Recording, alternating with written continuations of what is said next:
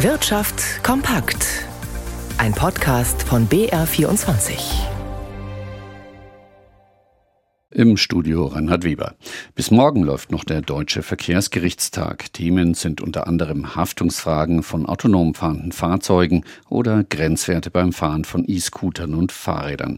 Zu Gast war heute auch die Präsidentin des Verbandes der Automobilindustrie, Hildegard Müller. Annette Deutzkens mit Einzelheiten.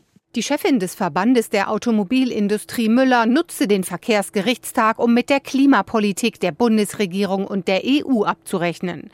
Die Automobilwirtschaft bekenne sich klar zum Pariser Klimaschutzabkommen, aber die Politik müsse den Wandel zur umweltfreundlichen Produktion stärker unterstützen, so Müller. Vor allem hohe Energiekosten, Überregulierung und Bürokratie schadeten der Automobilwirtschaft. Es gebe vielfach eine Anti-Industriepolitik. Am Ende leidet darunter auch das Klima, denn Deutschland und Europa könnten und müssten international kopierfähige Zentren für Innovationen sein. Die Energiepreise müssten runter, das Tempo beim Ausbau der Ladeinfrastruktur für Elektroautos müsse sich verfünffachen. Sonst werde das Ziel bis 2030 15 Millionen E-Autos auf den Straßen zu haben, verfehlt.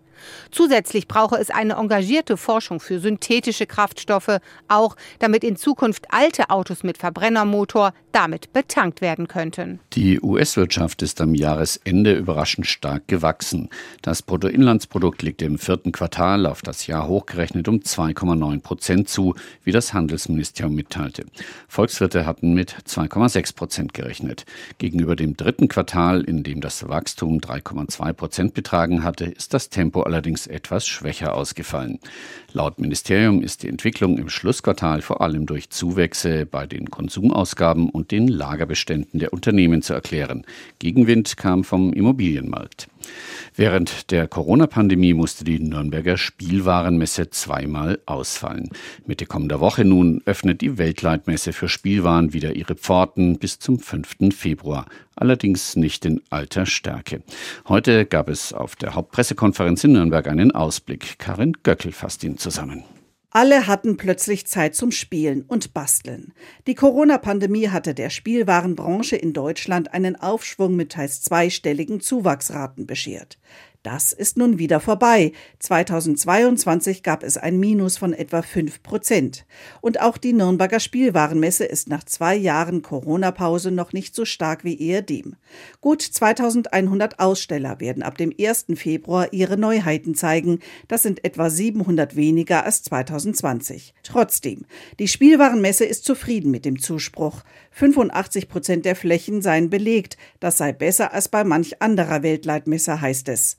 Ein ganz großer Trend im Spielzeugmarkt ist das Thema Umweltschutz und Nachhaltigkeit.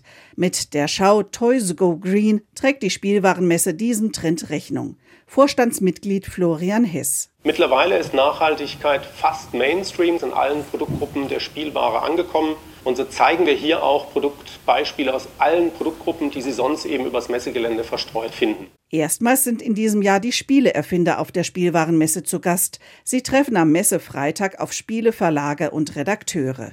Die Deutsche Bahn will sogenannte On-Demand-Dienste wie Rufbusse oder Shuttle-Angebote stärker in ländliche Regionen bringen und setzt dabei auch auf autonom fahrende Fahrzeuge. Der Plan sei bis 2030 rund 200 Millionen Fahrgäste im On-Demand-Verkehr zu transportieren. Jede zweite Fahrt auf dem Land würde dann mit einem solchen Dienst abgewickelt. Es gehe um flexiblere und passendere Verkehrsangebote für Menschen auf dem Land als Alternative zum eigenen Auto. Der bestehende öffentliche Verkehr sollte durch die On-Demand-Dienste ergänzt, nicht ersetzt werden. Derzeit gebe es von der Bahn bundesweit 18 entsprechende Angebote. Noch sei die Zahl der Fahrgäste somit vergleichsweise klein. Noch zu den Aktienmärkten. Die Softwareschmiede SAP aus dem DAX und der US-Elektrobauer Tesla haben Geschäftszahlen vorgelegt. Jan Plate in unserem BR24 Börsenstudio. Wie reagieren denn die Anleger darauf? Also SAP will ja 3000 Stellen streichen. Das betrifft rund zweieinhalb Prozent aller Arbeitsplätze in Deutschland sind es rund 200. Der Stellenabbau soll mehr Investitionen ins Kerngeschäft ermöglichen, wobei sich SAP trotz der Stellenstreichungen und Einsparungen, Experten zufolge, für dieses Jahr nur vorsichtige Finanzziele setzt und beim Umsatzausblick eher am unteren Ende der Erwartungen liegt und die Aktien von SAP verlieren fast ein Prozent. Der DAX, der kann unter anderem nach US-Wirtschaftsdaten knapp ein halbes Prozent zulegen auf 15.132 Punkte. Der US-Elektroautobauer Tesla, der hat 2022 trotz hoher Inflation, Konjunktursorgen und Lieferkettenproblemen so viel verdient wie nie zuvor in einem Geschäftsjahr. Tesla warnt zwar vor einem ungewissen Wirtschaftsumfeld, dennoch soll die Produktion so schnell wie möglich erhöht werden. Tesla-Aktien verteuern sich um 9 Prozent. Der Dow Jones kann ein Viertelprozent zulegen.